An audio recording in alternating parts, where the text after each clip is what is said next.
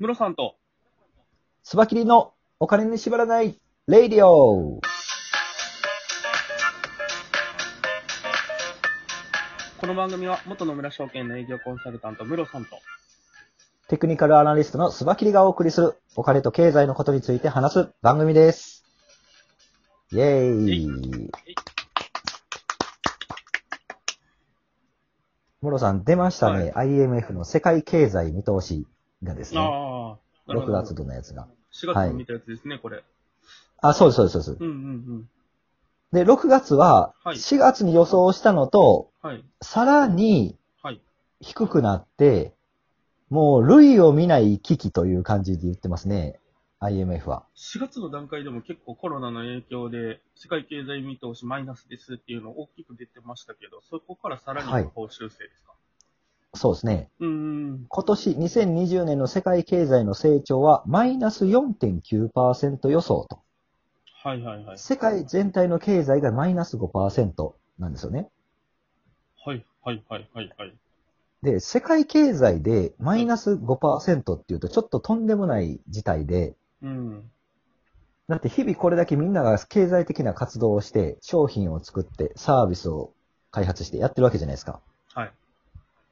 何かしら前進んでるわけですよ。うんうんうんうん。普通に経済活動をしていたら、経済は成長して、これはまあ当たり前なんですけど、はい。それがマイナス5%っていうことは、まあ例えるなら、あの、小学生の身長って毎年伸びて当たり前じゃないですか。うんうんうん。それが、えーっと、まあ130センチの人がマイナス5、5%やから、7センチぐらい身長が縮んだっていうね。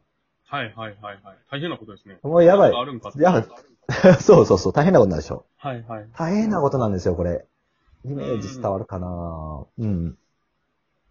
そうだな。という状況なんですよね。なるほど。これ、特にユーロ圏やばくない？これ。というか、そうですね。はいはいはい見たら、やばいですね。ユーロ圏でマイナス10.2%のマイ、あ、10.2%マイナス？はい。10.2%マイナスなんてして国が持つのかっていうぐらいのイメージですけどね。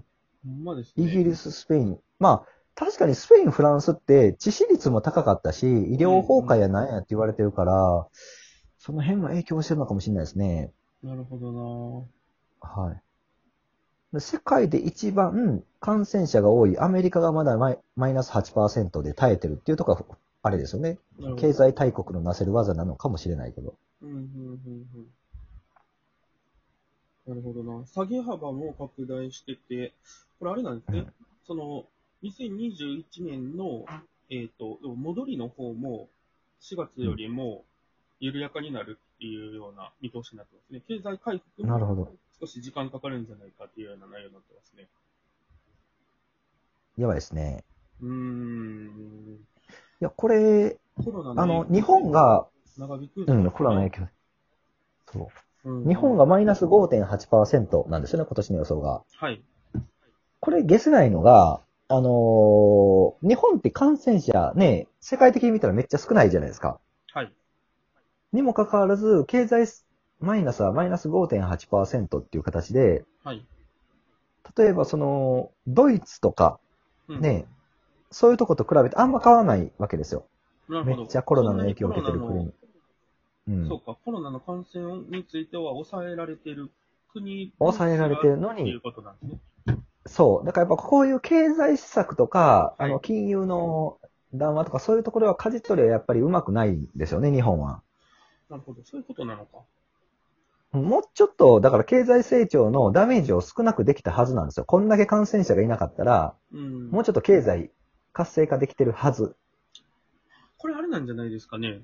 あの、日本の経済が、その、うん要は世界の国にだいぶ依存してたっていうのも考えられる。ああ、まあ確かにそれもあるかもしれないですね。輸出でそううしっかりと稼いでた国だからこそ、海外への、うん確かにその、海外の経済が減速すると、日本経済も同じように減速してしまうっていう背景はあるかもしれないですね。そうですね。まあそれで言うとドイツも加工貿易の国なんで、なるほど。なるねほどはい。同じ、では、チャイ言うたら同じですけどね。うんうんうんうん。いや、もうちょっとなんかうまくできそうですけどね。もっと日本人は、あのー、経済的には動いていい状況のはずなんですよ。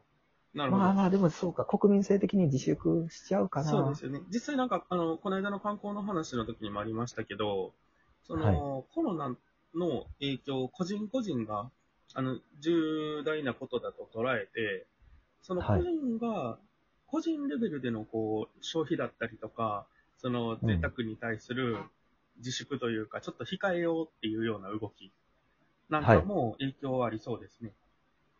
そうですね。うん。やっぱり、ちゃんとした国民なんですよね、日本って。うんうんね、アアメリカとかやったらね、自粛せえ言っても外出てとか、あとパレードしたりして、ね、うん。うんうん。なデモとかやったりしてるじゃないですか、今。はい。そういうこと日本じゃ起こんない、起こんないですもんね、やっぱり。うん。まあ、あんまり聞かないですよね。ね、うん。やっぱそういうところがあったんでしょうね。なるほどなでも、次の年は、まあ、まあその2020年のマイナスを踏まえた上ですけど、2021年は全部プラスになるっていう IMF の予想ですね。うんうんうん。つまり今年で下がり続けることはないやろうと。ないということですね。2021年はもうコロナ、脱コロナしてるという予想ですね。うんうんうんうん。これに関してはちょっと楽観的じゃないかというのは僕の予想ですけど、ムロさんどうですか？そうですね。まあ、ここまで、うーん、まあでも V 字回復っていうような勢いではないですもんね。うん緩やかに、まあ、今のその、えっ、と、県をまたいだ移動が緩和されてきているのと同じような形で、緩やかにこう、経済も、こう、緩和方向に動いてくるとは思うので、なるほど。まあ、ただ、あんまり僕も楽観視はしてないですね。うんそれこそ、あの、コロナの第2波の懸念とか、そういうところ、どっちかというと、あの、気をつけといた方がいいんじゃないかなって思ってるのが個人的な考えなんで、なるほど。僕もそうなんですよ。なんかね、インフルエンザとかああいう病気って冬流行るじゃないですか。はいはいはい。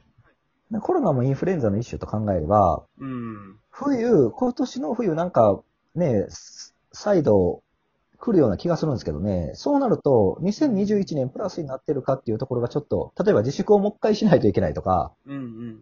ロックダウンする都市が現れたりとか、はい。すると思うんですよね。うんうんうん。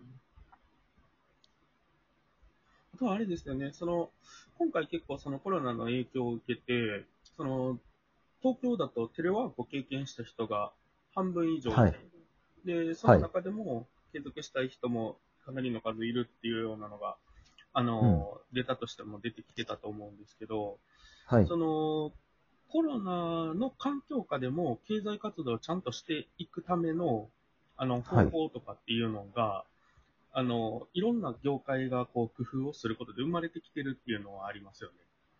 うん。うん。なので、そねの、どうやって経済活動を継続させるのかっていうところの工夫を通じて、新たなこう、経済の回し方みたいなのが、この1年、2年、2020年の後半から2021年にかけて、いろんな業界で出てくるんじゃないかなとは思うので、なるほど。うん。もうだからそういう再編が進むであろうと。そうですね。なので、まあ、いやでもその変化に対応できてない、こう、業界だったりとか、会社とかは、うんもうそれこそ厳しいでしょうね。この、厳しいですねそういう状。況になってきくるとすれば。うん。うん。らそうなると、だから今までの業態で、例えばもう飲食店とかめっちゃ苦しんでると思うんですけど、はい。ね、何かしら変化がないと、やばいですよね。うん、うん、うん、うん。うんそうなんですよね。やっぱり、そうだよな。今回の、これでも、うん、うん。うん。だって、どうだろう。ブラジルとかもプラスになってるんですよ、2021年の予想ね。うん、うん。で、ブラジル、今年マイナス9.1って言われてて、はい。で、もともとが1.1しか成長してない国なんですよ。うん、うん、うんもっと言うと、メキシコはもともと去年マイナス0.3で、うん。うんコロナなくても衰退しとるんですよ、メキシコはね。はい、はい、はい。で、今年コロナの影響でマイナス10%。これはわかりますけども、うん2021年3%プラスってことは、うん、うん。えーっと、何かを、だから、メキシコはだから、コロナ以前のマイナスすらも払拭するような、ね、状況になってないといけないわけでしょ？あ、これですよね。その、下がった分のギャップアップ的なところじゃないですか。まあ、まあ、揺り戻しと一いうか、番悪いところからの揺り戻しからの、なるほど。そうか。まあまあ、そうか。うんうんうんなるほど。こんなこと考えてると、うんうん。うん。メキシコ、崩壊するんじゃないこれ。大丈夫メかなってキシコ思いますよ。メキシコ大丈夫かっていうところですよね。で、しかもアメリカに近いからはい、感染者の影響も受けるでしょうし、陸続きやし。確かにそうですね。はい。うーん。ねもうブラジルが面白かったのは、ブラジルは感染者を数えるのをやめたっていうのが面白いですね。うん。もう、コロナの、まあ、ブラジルの場合はあれですもんね。そのコロナの影響で自粛なんかしたら、国が破綻するっていう、そうですね。そんな瀬戸だからもう数えない話になってるわけですよね。数えるのやめたみんなコロナと生きていこうっていうう感じですよね。んうんうんうん。あ、でもそれが下手したらしてる国も多いんでしょうね。多いでしょうね。だからワクチンが届かないと、はい。ね、えらいことになるっていう感じでしょうね。うんそう考えると、今ワクチンを開発した会社は絶対世界のヒーローになるので、はい。アメリカの製薬会社の株とかえらい上がってますもんね、やっぱり。確かにそうですね。ううんん。こう、こう、あの、コロナ、ナ対応の薬としてっていうので、あの、ギリアットサイエンスっていう会社も、はいはいはい。あの、薬を作ってるんですけど、ここなんか、なんあれですよ、もう利益度外視で、利益を上げないで大量生産するみたいな形の取り組みをしてる。ああ、うん。なるほど。まあそういう取り組みが世界的に評価されて、結局利益は返ってくるでしょうけどね。うんコロナの時に利益度外視でワクチンを製作した会社なんてもう潰れないでしょ、そんな。なるほどな。ね。うん。まさに、ギバーズが帰ってくるみたいなね。はい。はい。ちょっそんなと注目感じでして見ていきましょう。いきたい。そうですね。はい。はいあのー漢字で IMF